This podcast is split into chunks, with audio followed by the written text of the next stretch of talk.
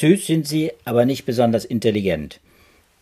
Hollywood, sagte der berühmte Astronom Carl Sagan, sieht die Aliens völlig falsch. Außerirdische Intelligenzen, die müssen viel klüger und fortgeschrittener sein als wir. Und das sagt auch eben die moderne Astrophysik. Nur dann nämlich können wir hoffen, Spuren von ihnen zu entdecken. Aber wie soll das gehen? Extraterrestrische Hochtechnologie finden. Wie können wir sie erkennen? Kein Aprilscherz, liebe Hörer, wir reden nicht von UFOs. Wie aktuell diese Frage in der Forschung tatsächlich ist, damit wollen wir uns heute beschäftigen und mal vor der Osterruhe etwas ablenken von den strapaziösen Corona-Themen. Und damit hallo und willkommen zu unserem FAZ Wissen Podcast, der sich mit neuen und lohnenden Veröffentlichungen aus Naturwissenschaft und Medizin beschäftigt. Mein Name ist Joachim Müller-Jung und wir sind beide Wissenschaftsredakteure im Ressort Natur und Wissenschaft bei der FAZ. Ich bin Biologe, begleite die Klimaforschung und die Medizin und Sibylle ist promovierte Astrophysikerin und Philosophin. Und äh, dann ist sie natürlich heute, liebe Sibylle, bist du heute äh, die Fachfrau äh, in unserem Gespräch über Alien-Technologien. Ja, ich freue mich sehr, dass wir heute mal über was anderes reden können. Das äh, sehe ich so ein bisschen als mein Ostergeschenk in dieser Woche. Denn natürlich, Corona ist total wichtig und ähm, da gibt's ja auch jede Woche mindestens ein Thema, über das man reden sollte. Aber ich finde es jetzt auch mal schön, dass wir uns in dieser Woche eine kleine Pause nehmen und mal den Blick in den Himmel schweifen lassen und ein bisschen Science Fiction und Wissenschaft miteinander verbinden. Also insofern vielen Dank an dich, dass du das unterstützt hast. ja, aber du hast das Paper gefunden, mit dem wir uns heute vor allem beschäftigen. Ein sehr interessantes Paper aus dem Jahr, ja, aus, ist ein sehr aktuelles Paper, aber es behandelt einen, äh, einen Workshop äh, der NASA aus dem Jahr 2018, wenn ich es richtig sehe. 2020 äh, sogar, es ist der zweite Workshop in der Reihe. 2018 war der erste. Das war der erste Workshop. Also mhm. zusammenfassend gewissermaßen aus zwei Workshops.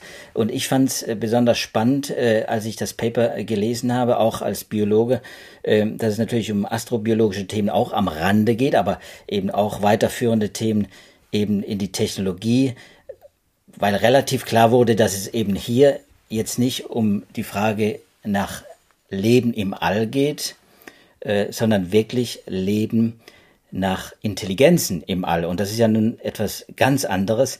Äh, und das ist auch gar nicht so neu, aber es wird jetzt wohl offenbar neu aufgerollt. Speziell von der NASA und äh, von einer ja, Richtung, die du, glaube ich, Wille auch äh, ganz gern verfolgst, die Astrobiologie. Erzähl mal was da, darüber.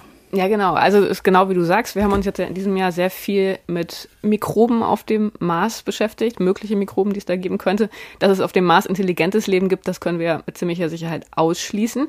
Trotzdem ist die Frage natürlich extrem faszinierend und die begleitet uns Menschen ja schon sehr, sehr, sehr lange. Aber dass ähm, professionell nach intelligentem Leben im All gesucht wird, ähm, das hat so richtig äh, erst vor 60 Jahren angefangen. Da hat man angefangen, nach Signalen im Mikrowellenbereich zu suchen. SETI. Studien, SETI-Projekte, Search for Extraterrestrial Intelligence.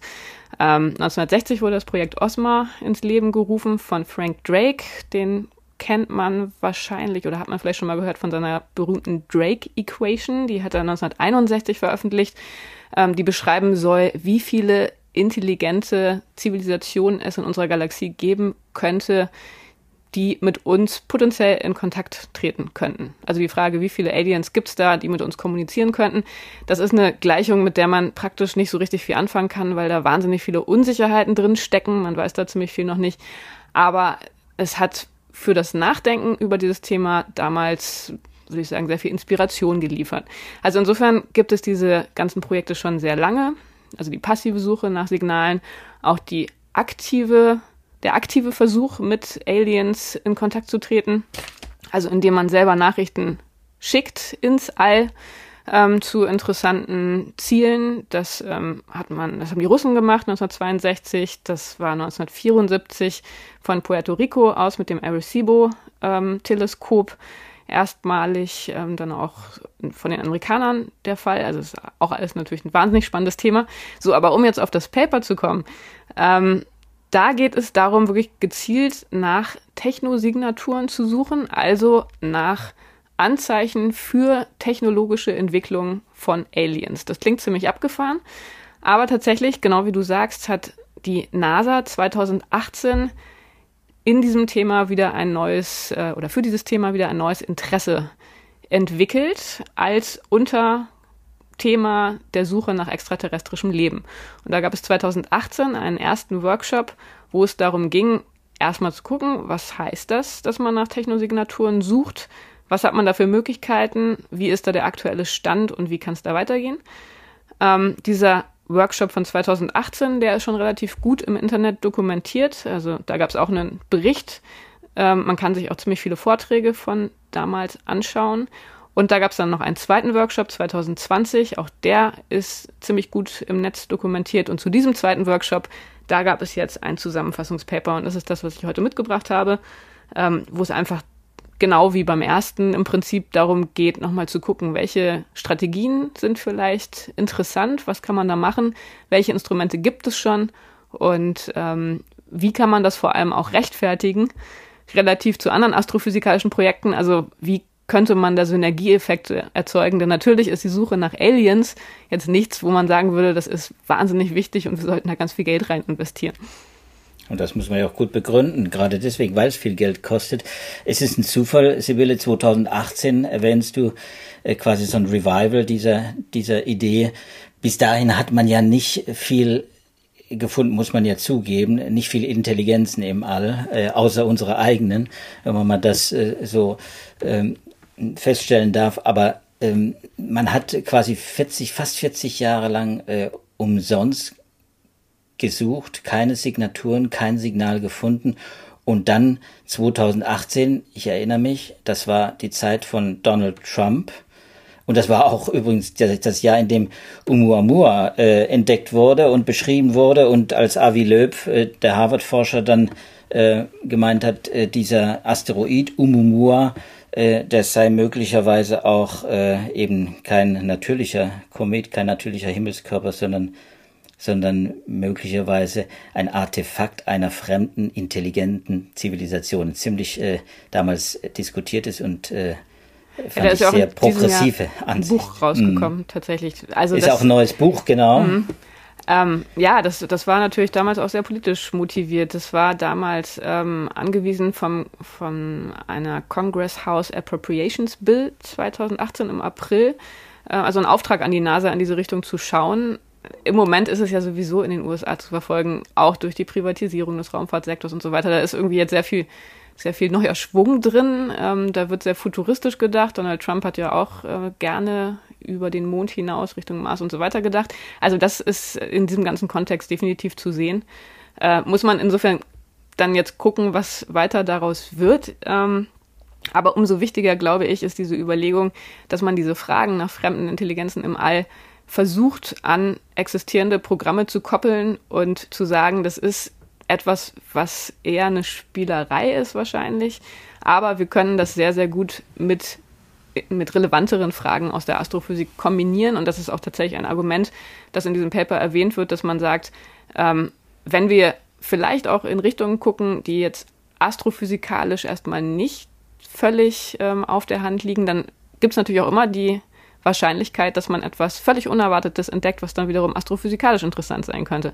Das ist ja letztendlich dann eine erkenntnistheoretische Frage, die oft an die moderne Forschung auch gestellt wird. Wie gezielt sollte eine Suche sein, damit man sich nicht die Möglichkeit von Überraschungen verbaut. Also, dass man irgendwas völlig Unerwartetes findet. Und das ist sozusagen hier das Argument zu sagen, wenn man jetzt einfach mal in Richtung guckt, die man als Astrophysiker vielleicht jetzt nicht sofort im Kopf hätte, weil man schon sehr gezielt weiß, was man erwartet, dann ist die Wahrscheinlichkeit natürlich höher, dass man irgendwas Überraschendes findet. Weiß ich nicht, ob das so total überzeugend ist für alle, aber ähm, ja, also das ist natürlich ein großes Problem. Wie rechtfertigt man so ein nicht unbedingt naheliegendes Forschungsprojekt? Naja, ich meine, wenn man, wenn man äh, es so betrachtet wie, äh, wie Avi Löb, dann ist es ja durchaus etwas anderes, äh, wenn man nach Objekten sucht, die von fremden Intelligenzen erbaut, konstruiert und ins All geschickt werden, oder ob man nach Radiosignalen sucht, wie das SETI gemacht hat. Genau, ähm, also das also, ist vielleicht nochmal als Begriffsklärung ähm, relativ wichtig, sich noch, noch mal zu überlegen, was man bisher macht. Also bisher, wenn man nach Leben im All sucht, dann guckt man meistens oder möchte man nach Biosignaturen gucken. Und das ist das, was auch in den nächsten Jahren enorm an Schwung aufnehmen wird, weil jetzt im Oktober das James Webb Space Teleskop gestartet werden soll, als Nachfolger des Hubble Weltraumteleskops. Und dann wird es hoffentlich erstmals möglich sein, ähm, wirklich mit großer Empfindlichkeit auch die Atmosphären von Exoplaneten zu beobachten. Und das haben wir ja schon häufig äh, erzählt, erklärt und geschrieben, dass das natürlich ein, ein, eine ganz entscheidende Schlüsselinformation ist. Also momentan gucken wir bei Exoplaneten vor allem auf die Entfernung vom Heimatstern. Da haben wir dann die habitable Zone. Das ist die, wo man sagt, dass sie die Existenz flüssigen Wassers erlaubt als Grundzutat von Leben. Aber von der Erde wissen wir, wie wichtig es ist, dass auch, auch die Atmosphäre stimmt. Also wenn wir keine Atmosphäre hätten auf der Erde, dann hätten wir hier eine Durchschnittstemperatur von minus 18 Grad und es würde kein Leben geben. Und diese Informationen über die Atmosphärengase um Exoplaneten herum, die fehlt uns bisher noch zum größten Teil. Und da wird jetzt in den nächsten Jahren wahrscheinlich viel passieren. Ähm, insofern ist das etwas, ähm, wo schon ja wahrscheinlich viele spannende Entdeckungen absehbar sind, also die Suche nach Biosignaturen. Ähm, das sind aber noch keine Technosignaturen. Also Biosignaturen könnten auch irgendwelche Mikroben erzeugen oder irgendwelche das Algen das, was oder wir so. auch auf dem Mars suchen. Hm. Genau. Und die Technosignaturen, die würden dann tatsächlich zeigen, da ist intelligentes Leben, das in der Lage ist, seine Umgebung ganz radikal umzuformen. Und dann ist natürlich dann die Anschlussfrage, was wäre das genau? Das kann zum Beispiel mit der Suche nach Biosignaturen natürlich verbunden werden, wenn man sich überlegt, dass vielleicht intelligente Aliens ähnlich wie wir auf der Erde Abgasprobleme haben und ihre Atmosphären mit industriell verursachten Abgasen verpesten. Also danach könnte man konkret suchen. Das wäre eine Signatur, nach der man gucken kann. Ähm, dann eine andere Idee, die aber auch schon sehr alt ist, schon aus den 60ern stammt, die Überlegung, dass intelligente Alien-Zivilisationen vielleicht große Bauwerke erzeugen. Also die Dyson-Sphären kennen vielleicht einige. Ähm, das war so ein Schlagwort, dass man sich überlegt, dass Aliens um ihre Heimatsterne große Konstruktionen bauen, um die Energie ihres Heimatsterns noch besser nutzen zu können. In verschiedenen Arten und Weisen. Also das ist dann schon sehr Science-Fiction-mäßig. Ähm, aber wenn es sowas geben würde, dann könnte man das natürlich beobachten. Ähm, entweder indem man guckt, ähm, wie diese Bauwerke das Licht des Heimatsterns beeinflussen. Ähm, oder indem man argumentiert, dass solche Bauwerke Licht absorbieren vom Heimatstern und dann aber aufgrund der Energieerhaltung auch wiederum Energie abstrahlen müssen. Und das würde dann im Infrarotbereich passieren. Ähm, das heißt, da könnte man nach Wärmestrahlung suchen. So, das wären auch ähm, Signaturen von intelligenten Zivilisationen oder Zivilisationen intelligenter Aliens, ähm, die nicht aktiv ausgesendet werden, sondern wo man nach passiven Signaturen gucken würde. Also das wären dann Aliens, die nicht selbst darauf aus sind, auf Kommunikation, aber die sich verraten dadurch, was sie so mit ihrer Umgebung angestellt haben. Und dann dritter großer Bereich wäre, ähm, dass man nach, nach Signalen guckt, das hatten wir ja gerade schon besprochen, also entweder im Laserbereich oder im Radiowellenbereich. Und dann der vierte Bereich wäre, und das ist das, was du gerade schon angesprochen hattest, dass man sich überlegt, vielleicht haben Aliens irgendwelche Artefakte oder Objekte hier bei uns im Sonnensystem hinterlassen oder zu uns geschickt. Das wäre sowas wie Oumuamua, dieses interstellare Objekt, das ähm, ja, vorletztes Jahr entdeckt wurde und wo gemutmaßt wurde, weil es eine etwas außergewöhnliche Bewegungsbahn hatte, dass das vielleicht irgendwas Künstliches sein könnte. Das ist mittlerweile, ja, würde ich sagen, ziemlich fraglich, diese Interpretation, weil man andere wissenschaftlich weniger voraussetzungsreiche Erklärungen gefunden hat. Ähm, aber das ist natürlich auch etwas, wonach man gucken kann. Okay, nun kann man natürlich sagen, Oumuamua war relativ nah an der Erde, wenn auch sehr schnell vorbeigeflogen, was ein Problem war. Hm, was anderes ist ja das, was du davor erwähnt hast, wenn wir über diese passiven Signale sprechen, also gewissermaßen, wenn wir suchen, wirklich äh, äh, so eine Art Screening machen äh, am, äh, am Himmel, dann muss man ja doch überlegen, von welchen Entfernungen sprechen wir denn so als Laie gedacht. Äh, wir wissen doch, dass zumindest in unserem Sonnensystem äh, äh, kein intelligentes Leben zu erwarten ist. Soweit, glaube ich, können wir ziemlich äh, klar und sicher sein. Aber die Frage ist ja, wenn es darüber hinausgeht, und dann fangen ja die großen Entfernungen an. Ne? Das sind ja wirklich riesige Entfernungen, ähm, die den Technologen hierzulande, hierzulande, also in, auf der Erde ja schon beträchtliches Kopfzerbrechen bereiten, wie man diese Entfernungen jenseits äh, äh des eigenen ähm, des eigenen Sonnensystems überschreiten kann. Ähm, wie, wie stellt man sich das dann vor? Ich meine, da, da braucht man ja auch Geräte, Sensoren, Apparate, die, die wirklich auch störungsfrei solche Signale empfangen können. Ich stelle mir das technologisch äh, quasi fast, fast äh, nicht machbar vor in kürzester Zeit, jedenfalls. Ja, also wenn man einfach nur nach Signaturen guckt, äh, da ist es natürlich alles eine Frage der Empfindlichkeit und der räumlichen Auflösung der Teleskope, die man nutzt. Und das ist ein Ziel dieses Papers und es war auch ein Ziel dieser Workshops, sich zu überlegen, welche Empfindlichkeiten und welche Auflösung braucht man denn? Also wo stehen wir und wo wollen wir hin, um entsprechende Signaturen zu finden? Und das hängt natürlich dann ganz davon ab, wonach man sucht. Ähm, aber da ja, weiß, weiß man ja wahrscheinlich oder hat man auch verfolgt, da ist natürlich in der Astrophysik in den vergangenen Jahren und Jahrzehnten sehr, sehr viel passiert und ähm, da ist technologisch ständig alles im Fluss. Also da haben wir ständig neue Beobachtungsinstrumente, da passiert sehr viel. Aber das ist ähm, ein wichtiger Punkt, dass man da Empfindlichkeiten und Grenzwerte definiert. Wenn man jetzt die Frage stellt, ob irgendwas bei uns im Sonnensystem gelandet sein könnte, das ist natürlich nochmal sehr viel schwieriger, denn da sind die Entfernungen natürlich nochmal relevanter, weil man irgendwelche Objekte von A nach B schicken muss. Und da wissen wir ja alle, ähm, das kann man nicht so einfach machen. Da ist dann natürlich die Lichtgeschwindigkeit die, die letzte Grenzgeschwindigkeit, aber die erreicht man ja gar nicht erst, weil gemäß der Relativitätstheorie, je stärker man Objekte beschleunigt, desto mehr Masse bekommen sie. Insofern muss man immer mehr Energie aufwenden, ähm, um die Geschwindigkeit zu erhöhen. Und da ist das Argument in dem Paper, dass man gezielt nach Sternen sucht, die unserem Sonnensystem in der Vergangenheit irgendwann mal sehr nahe gekommen sind. Also die Galaxie Unsere Milchstraße ist ja in ständiger Bewegung. Alle Objekte bewegen sich relativ zueinander. Und insofern sind Sterne mal näher zueinander und mal weiter voneinander entfernt.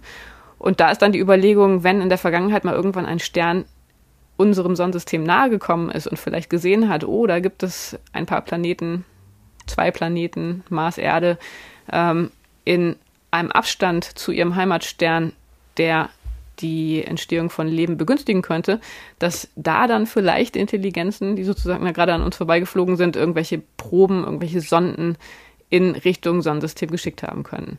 Und ähm, insofern wird es dann ein bisschen realistischer, dass man hier tatsächlich ähm, mit Artefakten rechnen könnte.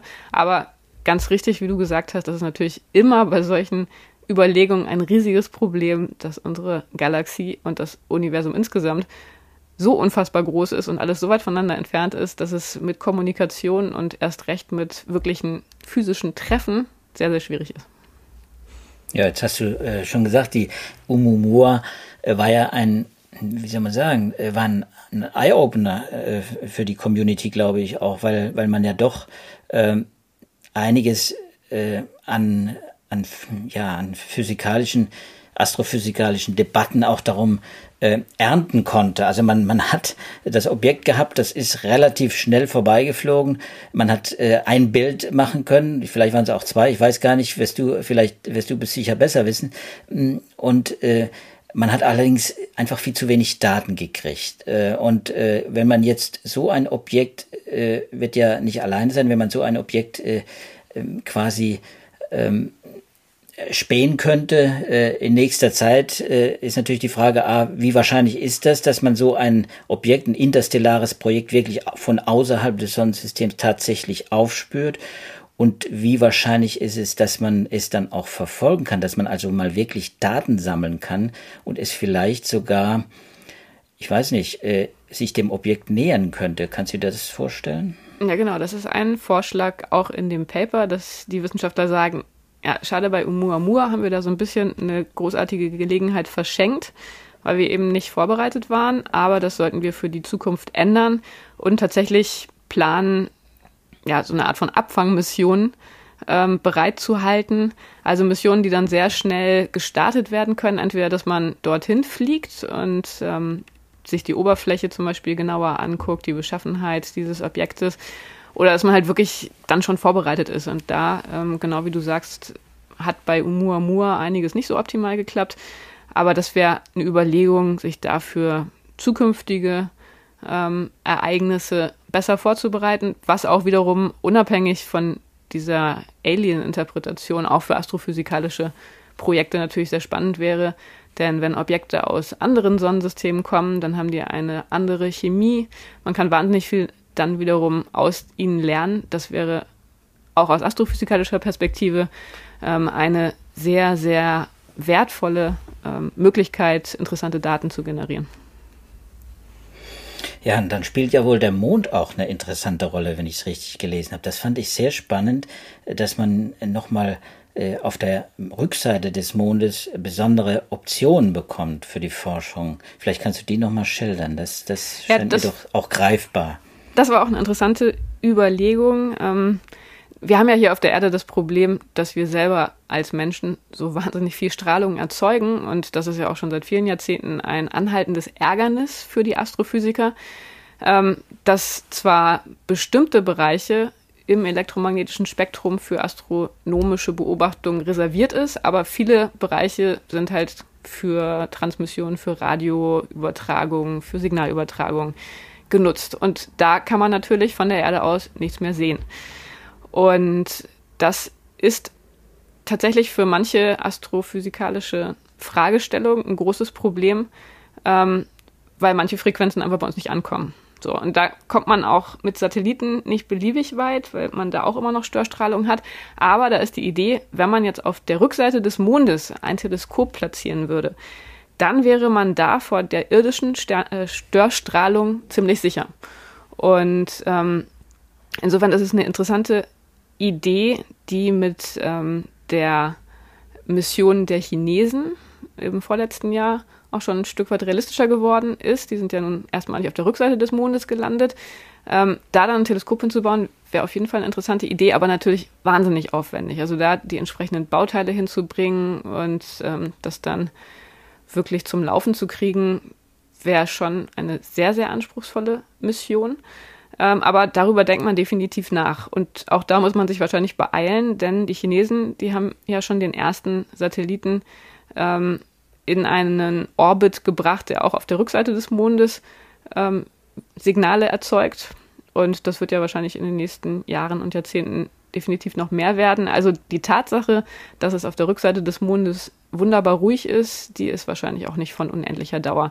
Aber das ist für die Astronomie natürlich eine interessante Perspektive, auch wiederum unabhängig von der Frage nach fremdem Leben im All. Da könnte man ganz, ganz viele Beobachtungen machen, die auch für die Astrophysik sehr, sehr spannend wären. Aber auch da natürlich wieder die Frage Kosten-Nutzen-Relation. Es wäre ein sehr, sehr kostenintensives Projekt und ob sich das dann wiederum lohnt, das wären wahrscheinlich wieder sehr, sehr schwierige Aushandlungsprozesse. Hm. Hand aufs Herz, Sibylle, was würdest du sagen von den vielen Ideen, muss man ja sagen, die das Paper enthält, hm, von denen ich relativ viele für, für abwegig in, in kürzester äh, Zeit äh, halte, sind ja doch einige dabei, die ja, die vielleicht doch greifbarer zu sein scheinen. Welches würdest du sagen, ist für dich das realistischste Projekt, um wirklich sowas wie Techno-Signaturen von fremden Intelligenzen zu finden?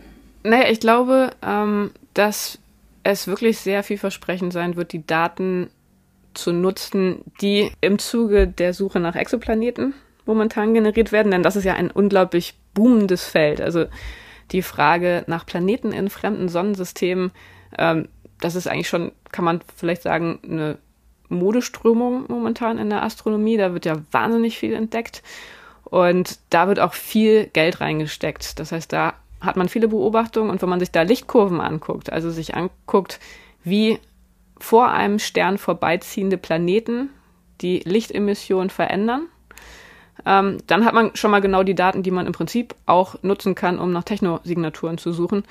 Also anzuschauen, ob man da irgendwelche Unregelmäßigkeiten sieht, die entweder auf irgendwelche ja, Veränderungen des Planeten hinweisen oder, was da auch genannt ist in dem Paper, auf eine Beleuchtung auf der Nachtseite. Sowas in der Art. Also das ähm, glaube ich, da muss man gar nicht viel machen. Da gibt es wahnsinnig viele Daten. Wie wahrscheinlich das ist, ist dann nochmal eine andere Frage, aber ähm, da hat man, glaube ich, sehr viel Möglichkeiten, auch jetzt mit dem schon erwähnten James Webb Space Teleskop, da wird, glaube ich, sehr, sehr viel passieren.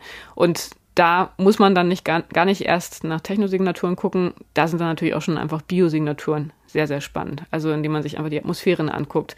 Da freue ich mich schon sehr drauf. Da wird, glaube ich, in jeder Hinsicht sehr viel Spannendes zutage kommen.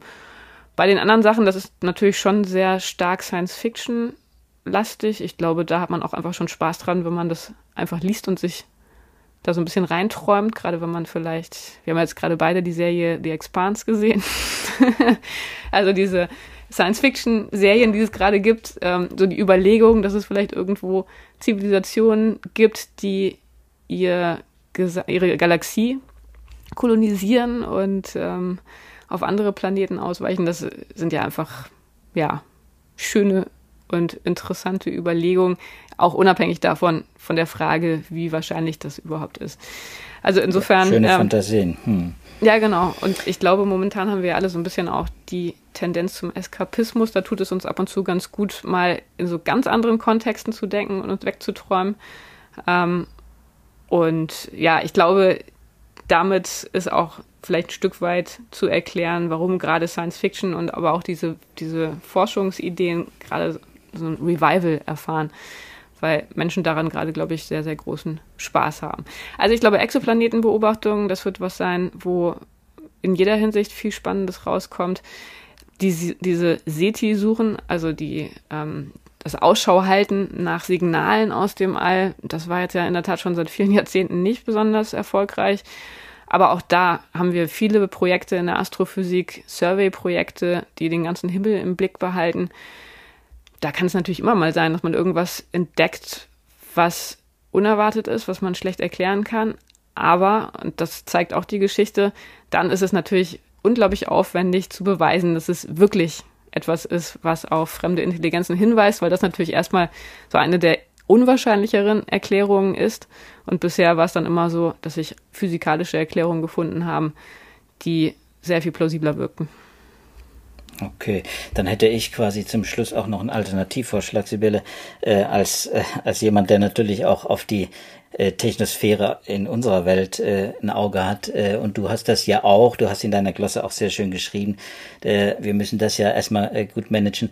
Äh, die Kosten, äh, von denen wird in dem Paper gar nicht gesprochen, wohlweislich natürlich. Äh, das wird sicher auch noch diskutiert werden bei der NASA, die sehr reich ist, aber wahrscheinlich nicht über die Mittel verfügt, um, um äh, eins oder zwei dieser Projekte auch nur komplett durchzuziehen, vielleicht von den Teleskopen abgesehen, wie du gesagt hast, ich kann das nicht einschätzen, aber ich hätte einen Alternativvorschlag vielleicht zum Schluss, wenn diese Intelligenzen, wie er Carl Sagan schon gefordert hat und eben auch äh, gewissermaßen mein Fazit aus diesem Paper war, wenn diese Intelligenzen uns so überlegen sind und so fantastische Technologien besitzen, dann können wir doch auch Zumal wenn sie an uns vorbeifliegen, dann können wir doch auch darauf warten, bis sie mit uns Kontakt aufnehmen.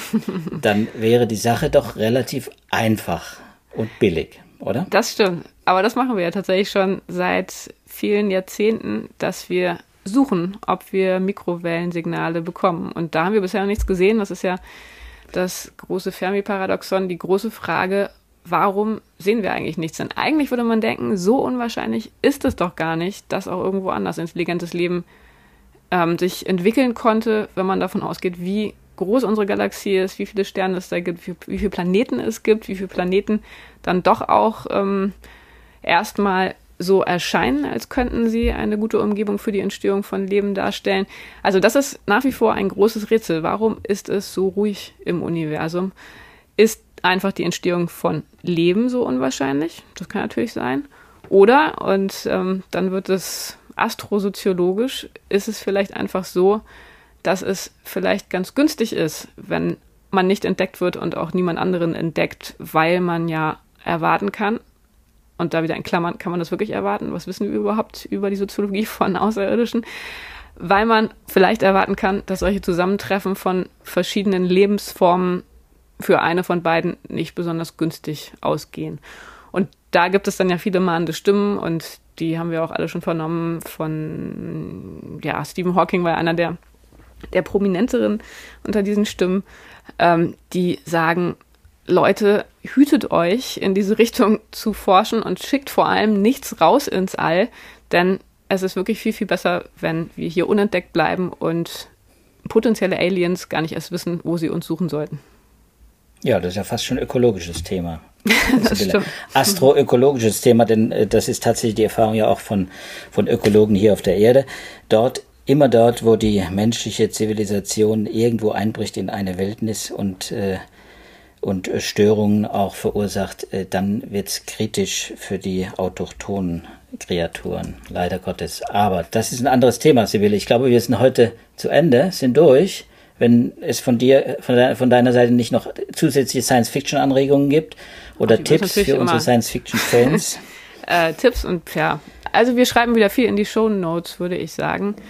Und ähm, ja, ansonsten hoffe ich einfach, dass unsere Zuhörer uns unseren kleinen Exkurs hinaus ins Universum an Ostern verziehen haben und es trotzdem interessant war. Und ähm, nächste Woche werden wir uns dann wieder den meistens eher unerfreulichen irdischen Themen widmen. Ja, wir können ja ganz sicher sein, dass uns das beschäftigen muss, Sibylle. Das ist ja, ja. das Problem. Äh, wir werden es natürlich auch tun. Wir werden dann auch wieder gerne auch die Anregungen und die Hinweise von unseren Lesern, die immer noch äh, eingehen und äh, auch zahlreich eingehen, erfreulicherweise dann aufgreifen und, und sie auch übernehmen, die Themen, werden sie besprechen zu Corona. Aber hier machen wir heute mal einen Strich drunter. Ich würde sagen, das war unser heutiger Podcast FAZ Wissen, liebe Hörer und Hörerinnen, zum Thema Alien-Technologien. Und bevor wir uns jetzt äh, verabschieden, will ich Ihnen natürlich noch den Hinweis äh, geben zu der E-Mail-Adresse, unter der Sie dann mit dem Stichwort Podcast an uns schreiben können. Das ist wissenschaft De. Und natürlich freuen wir uns wie immer, wenn Sie auch dann beim nächsten Mal wieder mit dabei sind. Und wenn Ihnen die Folge gefallen, gefallen hat, dann äh, freuen wir uns auch, äh, Sie auch in der nächsten Folge vielleicht wieder dabei zu haben. Sie können uns auch natürlich abonnieren bei jedem Podcast-Catcher.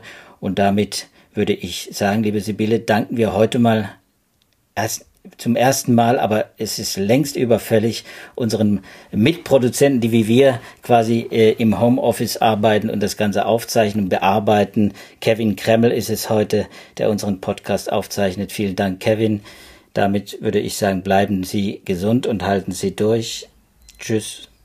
Dem schließe ich mich an. Tschüss.